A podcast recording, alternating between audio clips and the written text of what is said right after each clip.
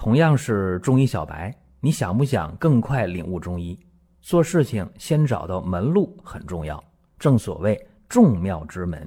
下面我抛砖引玉，为大家开启中医入门。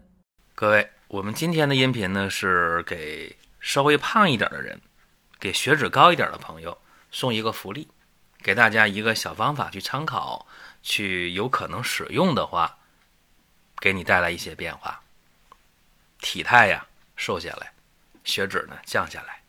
应该说我在星期一呀，在九月四号那天就给大家送福利了。为啥？那天讲的是痛风性关节炎的一个外用的方法，自己动手熬药，做一个外用的膏。那是前天的事儿啊。那么今天咱们解决的是血脂高和胖的问题。为啥呢？你看这个月啊，真的是过节。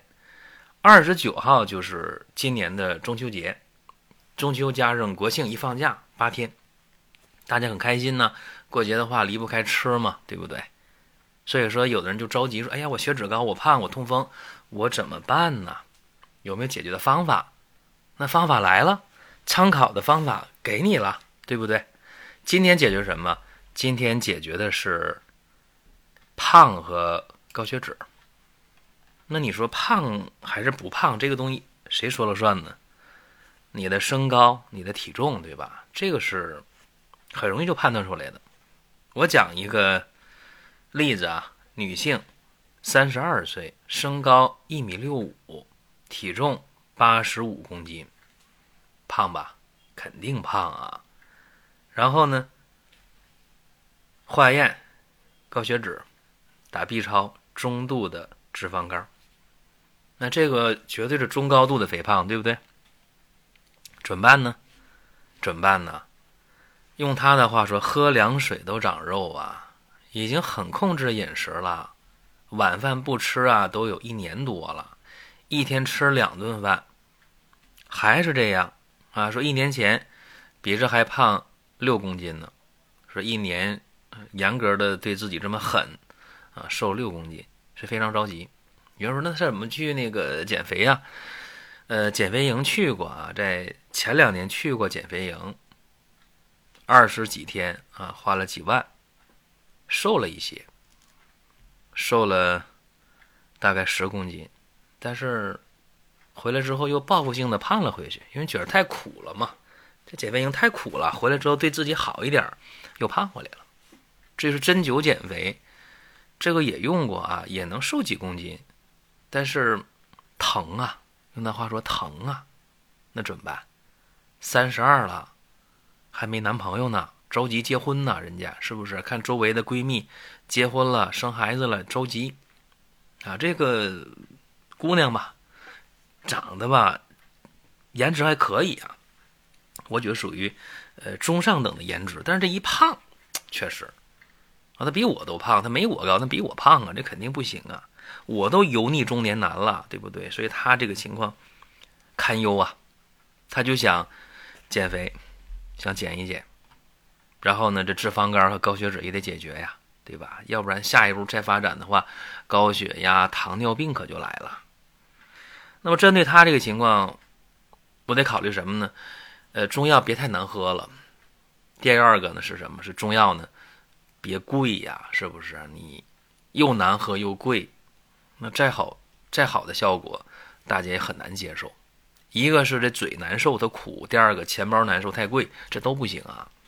所以说呢，给他用的这个去脂减肥方啊，斟酌再三，用的是啥？夏枯草十克，绞股蓝十五克，山楂二十克，炙首乌九克，荷叶十克，玉米须二十五克，厚朴十克，枳实十克，大腐皮八克，泽泻十克。大黄三克，红花十克，决明子十克，一副药啊。正常的水煎，这药煎三次啊，药汁混一起，然后呢，每天这一副药分三次喝，饭后半小时喝。这药得温乎乎的啊，凉了可不行。二十副药是一天的用量。那么一个疗程，也就是说二十天下来之后，一上秤，哎呀，开心。为啥？体重下降了八公斤，很开心呐。那就接着治呗。四个疗程结束以后啊，八十天，八十天不到三个月是吧？就停服了，不喝了。为啥不喝呀？真的不用喝了，因为体重已经下降了二十四公斤。各位啊，算一个两位数的减法，八十五减二十四等于多少？五减四一。八减二六，六十一公斤乘以二，一百二十二斤，一米六五的个儿，说得过去了吧？哎，说得过去了。一检查到医院啊，一化验，血脂正常，一打 B 超，脂肪肝消失。哎呀，那个开心呐，那个激动啊！关键是什么？这是两年前的事了啊，到现在两年过去了。体重基本就维持在，呃，六十公斤上下，啊，再胖也没超过六十五公斤，所以说非常开心。八十天减掉了二十四公斤，八十天减掉了呃四十八斤，一天多少？这这我还不会算了啊，呃，四啊没法算，不会算啊，反正还可以，很开心。那么这个事儿我想怎么讲呢？就是说，嗯，胖起来真的是不好减啊，因为它有一个什么呢？有一个那个那个体重的一个换算的单位啊，就什么二十四到三十二啊，这个身高体重身高的比例二十四到三十二，它都是超重啊，这个确实不太好弄。胖容易啊，你瘦下来很难的。那么这个方子，你说靠啥解决问题的呢？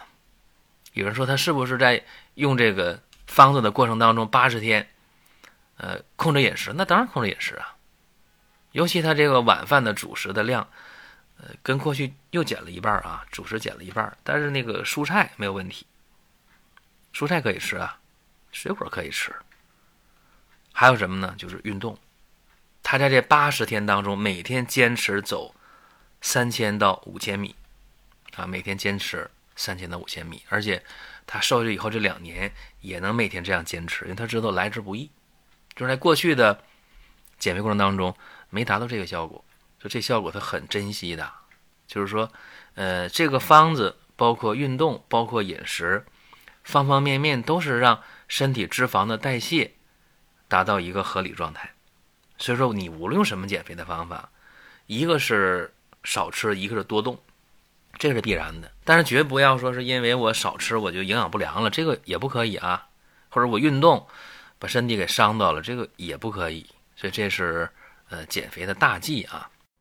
如果说身边人也需要这个内容，你可以转发一下。再有啊，就是关注的事儿，点关注不迷路，下回还能继续听。另外，大家可以关注一个公众号，叫光明远。阳光的光，明天的明，永远的远。这个号啊，每天都有内容的持续更新，方便大家了解最新的动态。点赞、关注、评论、转发这几个动作一气呵成。感谢各位的支持和捧场。再一个呢，减肥呀，呃，往往过去说有泻药是吧？这个过去很很火的，一吃什么药拉肚子。减肥，这个其实不可取啊！你看这个方子里边给他用了大黄是吧？用了三克的大黄。那么大黄怎么说呢？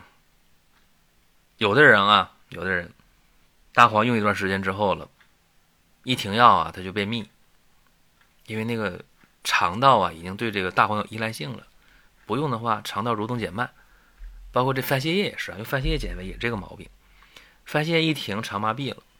所以说呢，我的体会就是说，如果一个人啊，呃，没有明显的便秘或者是大便不干的前提下，他都是稀便，啊，就不要用大黄了啊。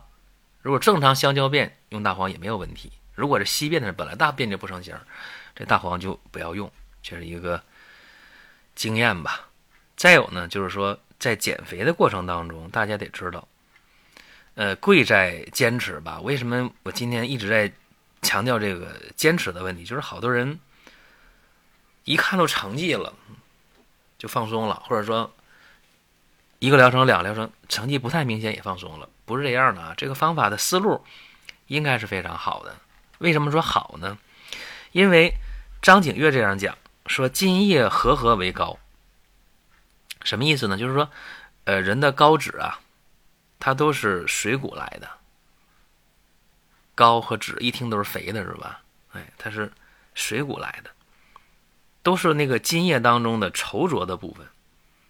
呃，从实际当中来看吧，这个方子效果还是不错的。因为刚才我讲了嘛，这个方法呀，它不伤正气啊，这个很难得，促进了脂肪代谢，但是不伤正气。行了，这个。讲这么多啊，就是希望大家马上过节了嘛，还有二十来天呢就过节了啊，希望大家有一个好的状态来迎接二零二三年的中秋。您听到这儿啊，本期音频就要结束了。您有什么宝贵的意见、想法或者要求，可以通过公众号“光明远”我们随时来互动。当然，您也可以把这条音频转发出去，给您身边需要帮助的朋友。各位。下次接着聊。